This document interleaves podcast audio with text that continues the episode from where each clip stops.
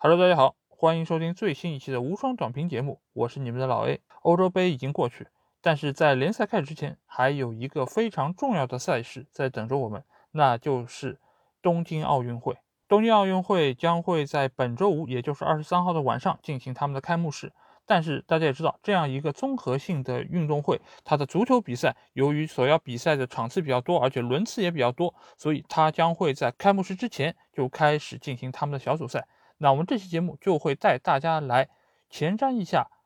这次奥运会的足球比赛，以及展望一下这些球队将会在奥运会里面取得怎样的一个成绩啊？那我们先来看一下这次奥运男足的一个分组情况。呃，这次一共是有十六支球队分成四个小组，每个组有四支队伍，而小组的前两名将会晋级进入到淘汰赛阶段。所以。每一场比赛对这些球队来说都非常非常的重要和关键，而且奥运会的比赛相比于其他的欧洲杯或者说世界杯来说，它对于球员的年龄是有一个限制的。一般来说，球员需要低于二十三周岁，但是由于这一届奥运会它是延迟了一年进行，所以今年对于国奥队的一个年龄限制从二十三岁提高到了二十四岁，也就是一九九七年一月一号。之后出生的球员就可以来参加这次的大赛，但是每一个球队又有额外三个超龄球员的一个名额，这三个球员可以是任何的年龄阶段，所以这个其实对于整个球队的一个实力的补强是非常关键的。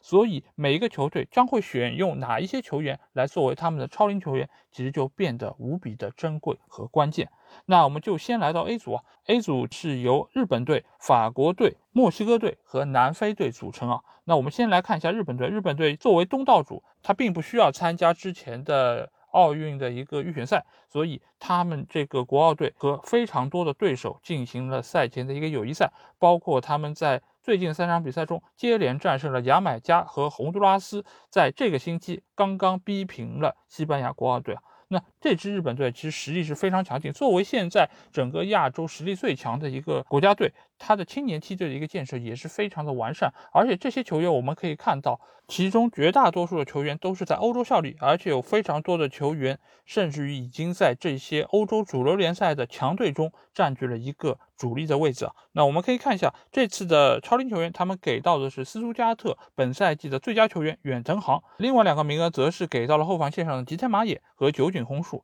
而这个其实对于整个日本队来说是非常正确和明智的一个选择啊，因为你将两个超龄球员给到了后防线上位置，其实可以对于整个球队的一个防守有比较好的一个提升，再加上整个日本队它其实在进攻层面上，它以这种小快灵的技术流的一个踢法。能够给到对方的一个防线非常大的一个威胁，这个倒反而是年轻球员的一个优势。而在防守线上，年轻球员因为经验不够丰富的一个缘故，所以使得这样的一些相对比较年轻的队伍更加容易失球。所以在后防线上补充两个有经验的，而且也在五大联赛中效力过的一个呃后卫球员，其实对于这支日本队来说是非常关键啊。而且这次的日本队作为东道主来说，他们就是志在拿牌的。而且甚至于我说的夸张一点，他们可能是志在拿金牌的，所以他们对于现在这个队伍的打造以及各方各面的一个准备，可以说是整个十六支球队里面最为成熟，也是最为完备的。那我们反观法国队啊，呃，法国队我们知道他有非常多年轻的优异的球员，包括姆巴佩，包括卡马文加等等，但是这一次他们全部都没有来，而且甚至于卡马文加已经进入了第一批的大名单，但是。被所在俱乐部给拒绝放人。那这次其实有非常多法国队的一些有实力的球员都遭遇了俱乐部拒绝放人这个情况，所以这次来到东京的法国国奥队，其实中间绝大多数球员其实并没有什么很大的名气，而且有相当一部分是在法乙效力的。那他们的两个超龄的名额给到的是早已过了巅峰期的吉尼亚克和托万啊。托万我们可能会比较熟悉一点，因为上个赛季他在马赛队。和帕耶的一个矛盾其实是搞得鸡飞狗跳，所以最后托万不得不离开法国，去到了墨西哥效力啊，美其名曰是啊，我要跟吉尼亚克一起好好踢一下快乐足球。但是其实他就是想要离开这个是非之地，想要好好安安静静的拿一份高薪，然后踢踢自己的球。但是就球员的实力来说，我觉得托万还是要比吉尼亚克稍微强一些。尽管这两个球员都是作为上一届欧洲杯的一个。主力球员，但是现在他们早已过了自己的巅峰期，尤其是吉尼亚克啊，已经是三十五岁的高龄。用他自己的话来说，这个就是圆自己的一个梦啊，因为他之前一直想要能够为国效力，能够代表国家拿到一块金牌，但是一直没有办法如愿，所以这次其实也是圆了他自己的一个梦想。而托万的话，作为吉尼亚克的好友，再加上他已经。目前脱离了欧洲这样一个主流的联赛，所以他代表法国 U23 去参加这届的杯赛，我觉得也是非常的合适。而且本身托万他的能力还是在的，因为他毕竟还只有二十八岁的一个年龄，所以他的竞技状态还是能够给到这支法国队非常大的一个提升，而且也可以非常有效的带动整个那些年轻球员的一个发挥。因为我们也知道，法国队的这些球员他都是以比较自由奔放，而且才华横溢的一个。呃，状态出现的这个时候，其实有一个老大哥能够来带着他们前行，就变得无比的重要。那其他方面的球员，呃，其实相对来说可能都没那么熟悉啊。如果法王小鸡能够来的话，那我觉得他可能能给我们带来更多的一些介绍。当然，我在事先也问过他，我说这支法国队情况怎么样，是不是能够有机会能够拿拿牌？他说没有什么机会，因为好像球员的实力也是非常的一般啊。那我对此我就选择相信他，因为他确实对法国的足球比较了解。而且他也跟我说，这次由于受到了绝大多数俱乐部的一个抵制，所以非常多有实力的球员，即便之前已经上了大名单，也都被纷纷撤单，所以使得这次法国队其实并不太被大家所看好。那这个小组的第三个球队就是墨西哥啊，墨西哥其实作为中北美的一个劲旅啊，其实他们一直是在奥运会上以及在青年队的比赛中有一个非常好的表现，而且他们这次作为中北美地区的冠军。啊，晋级到了这次奥运会，所以他们的实力其实不容小觑的。而他们队内其实目前来看最有名的一个球员就是他们的门将奥乔亚，也是他们这次的一个超龄球员。奥乔亚，我们如果看球比较久的朋友一定会记得，他当年在一四年的世界杯小组赛墨西哥对巴西的那场比赛中啊，墨西哥零比零逼平了巴西队啊。奥乔亚在那场比赛中高接低挡，扑出了巴西队多次必进球的一个机会，一战封神啊。所以在此之后，这个球员，而且他的样貌也非常的有特色，长得非常像我们香港的一个电影明星吴镇宇啊，而且他在某些侧面又有点像林永健啊，所以在国内有很多球迷会称他为是墨西哥的林永健，或者说是吴镇宇，呃，这个还非常有意思。但是他现在也已经三十六岁的高龄啊，所以这基本上也是他最后的一次大赛，也算是圆了他的一个梦想。那这个小组最后一个队伍就是南非队啊，南非队所有的球员基本上没有什么非常有名气的，而且主要也都是在国内联赛效力，所以我对他们也没有太多可以评价的。呃，而且他在之前的友谊赛中两战友谊赛都输给了埃及国奥队，可见这支南非队可能是这个小组里面实力最弱的一个球队。所以我对这个小组的一个看法是，日本队基本上可以预定一个小组出线名额，而法国和墨西哥队，我觉得将会为第二个出线名额而争夺。我个人目前来说，可能会更加看好一点法国队。好，那我们来到了第二个小组。第二个小组由韩国、新西兰、罗马尼亚和洪都拉斯组成啊。韩国在这届杯赛上其实也是一个非常有实力的队伍。他们在之前的友谊赛中一比二输给了法国队，二比二逼平了实力强劲的阿根廷国奥队，显示出了他们非常强的一个进球的能力啊。而且他们这一次在超龄球员方面是选入了在波尔多效力的黄义柱啊，黄义柱这个赛季其实在法甲表现也是非常出色，在联赛中打入了十二个进球，而且也送出了多次助攻，可以说是在五大联赛里面表现最为出色的韩国球员之一啊，可能是除了孙兴民之外第二好的球员，所以他在进攻线上的一个支援一定会给到韩国队一个非常大的一个帮助，包括还有他们曾经。获得过世青赛 MVP 称号的李刚仁，李刚仁这个赛季在巴伦西亚的一个表现，其实也可以说是非常不错，因为他在多场比赛中其实给我们带来了一个非常惊艳的表现。尽管数据上面来说进球也不是太多，助攻也不是太多，但是他已经慢慢在巴伦西亚这样一个五大联赛的非常有实力的队伍中间占据了一个位置。所以这届杯赛李刚仁这个表现也仍然是非常值得大家期待。而之前后卫线上的一个超龄球员，也就是来自于北京国安队的金明宰。由于北京国安队不愿意放人，所以他现在已经返回中国进行隔离。而韩国队不得不以朴智洙代替他来入选这次国奥队，这个其实也是韩国队一个小小的波折吧。那这个小组的第二支球队就是新西兰队啊，新西兰队这一次由效力于伯恩利队的克里斯伍德，还有曾经效力于西汉姆联队的温斯顿·里德来带队啊，因为我们知道这两个球员其实都是英超的老面孔，尤其是克里斯伍德，他在伯利队的一个表现是非常出色，因为他基本上是属于前锋线上一个非常重要的人物。因为伯利这个球队我们知道他是传统英式打法，基本上是以起高球为主，而克里斯伍德这样一个。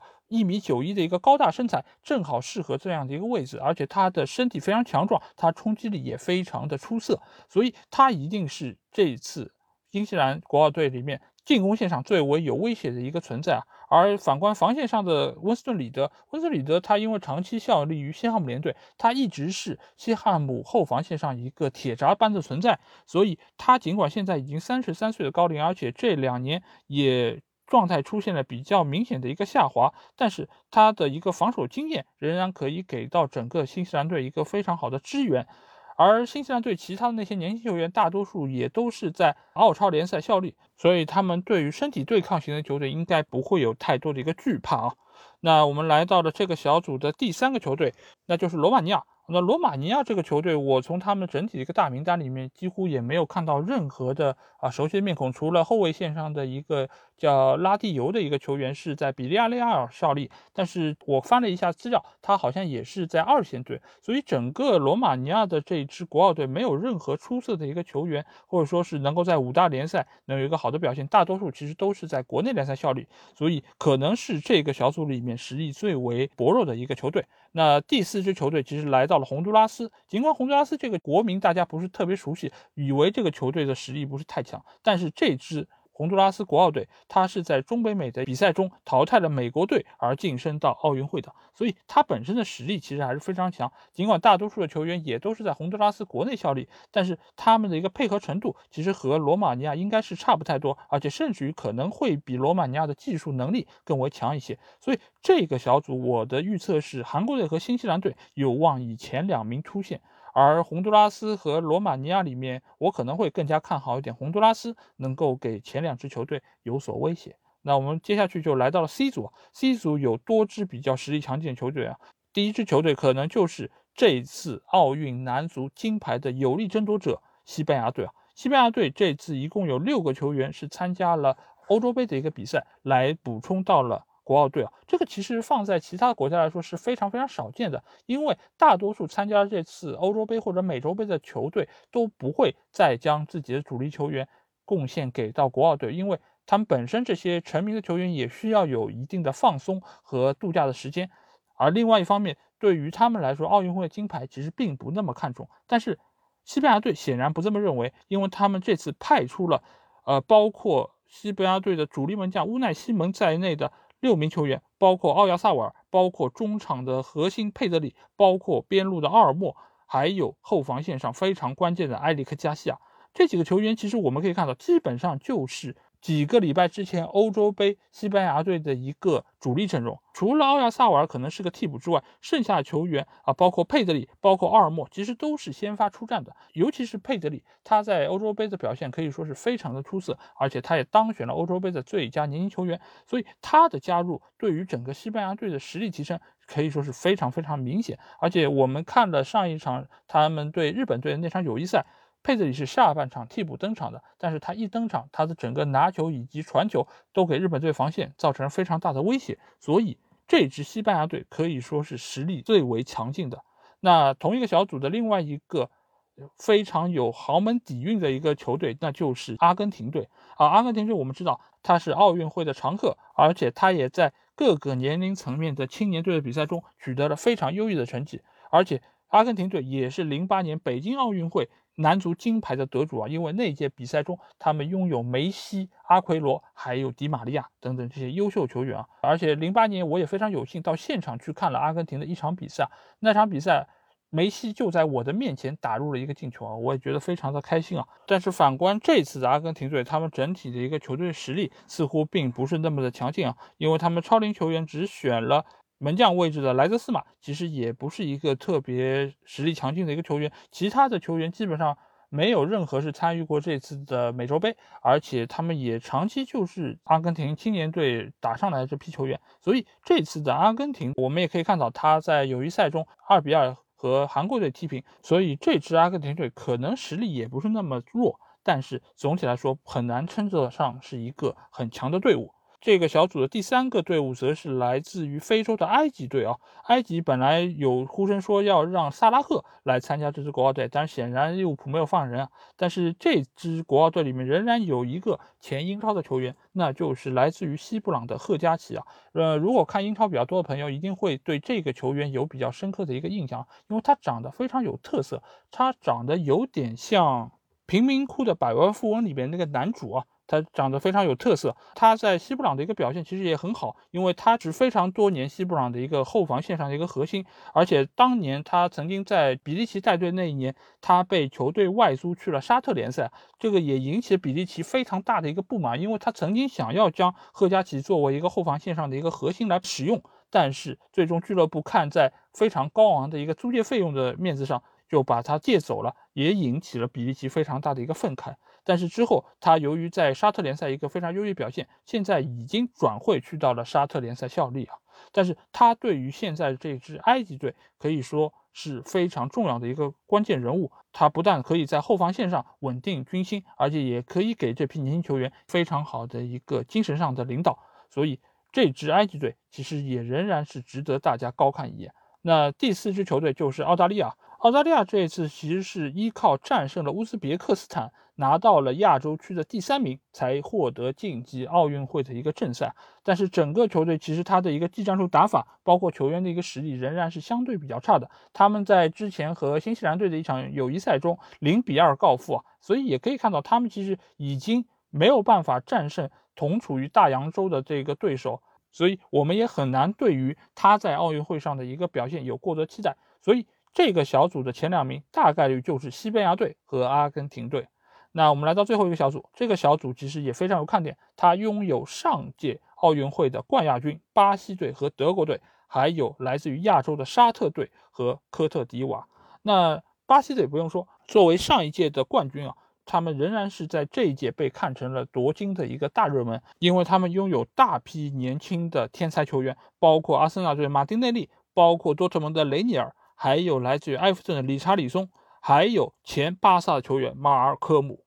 包括他们这次超龄球员选的是非常有名的右后卫阿尔维斯，以及来自于塞维利亚的后防核心迭戈卡洛斯啊。那这个其实巴西队选择两个超龄球员，其实也是符合我们刚才说的，就是在后防线上选用这种非常有经验的老将啊。迭戈卡洛斯是上个赛季塞维利亚非常重要的一个后防核心，他几乎是出战了绝大多数的一个比赛，而且也取得了非常好的一个成绩。而阿尔维斯我们就更加熟悉了，因为他曾经效力于。多个非常知名的豪门俱乐部，包括巴萨，包括大巴黎，而且他本人也是非常具有冠军的一个基因啊，所以我相信巴西国家队选入阿尔维斯，某种程度上也是看中了他身上所带的这个冠军基因，而且巴西队他们是通过三比零战胜阿根廷队晋级到这次奥运会，所以可见他们整个球队的一个实力还是比较强，而且他们也拥有从美洲杯上下来的理查里松。理查里松，我们也知道，他是一个非常有实力，又具有身高，还具有脚下排在能力的一个前锋，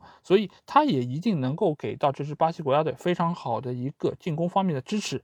再来看一下这个小组的德国队啊，因为德国是上一届的亚军啊，非常可惜，点球大战输给了巴西。但是这次的德国队似乎看上去没有巴西的那么高调和实力那么坚强，因为他们的名单里面超龄球员选的是来自于柏林联合队的克鲁泽以及来自于狼堡队的阿诺德。但是这两个球员，其实我们如果是看德甲的朋友，一定会知道阿诺德现在其实是整个德甲最好的中场球员之一，而且他也多次被踢球者杂志评为是。整个德甲最好的拦截型中场以及中场的一个调度机，所以他其实也是上个赛季狼堡能够取得如此优异表现的一个最大功臣啊！因为狼堡上个赛季是拿到了德甲的第四名，可以去打下个赛季的欧冠了。所以阿诺德的一个贡献可以说是居功至伟。再来反观克鲁泽，克鲁泽其实他在之前几年短期有过一阵是成为自由球员，但是他被柏林联合签下来之后，他在上个赛季的一个表现是非常出色。他也是上个赛季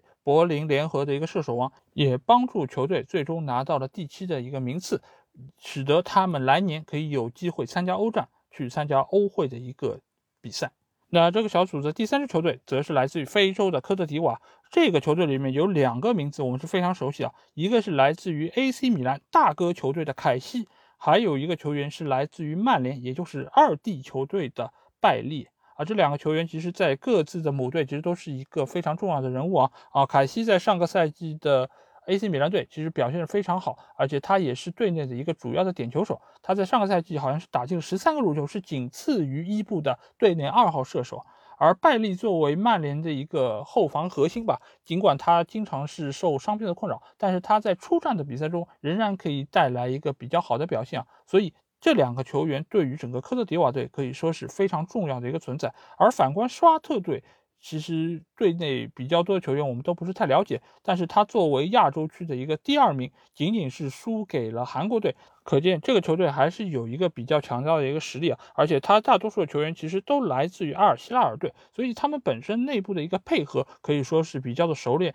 也不会存在过多的一个生疏的情况。所以这支沙特队在这个小组里面可能是最不被看好球队，但是他们没准拥有爆冷的一个机会啊。但是我对于这个小组的一个出现形式的看法仍然是巴西和德国有望携手出现。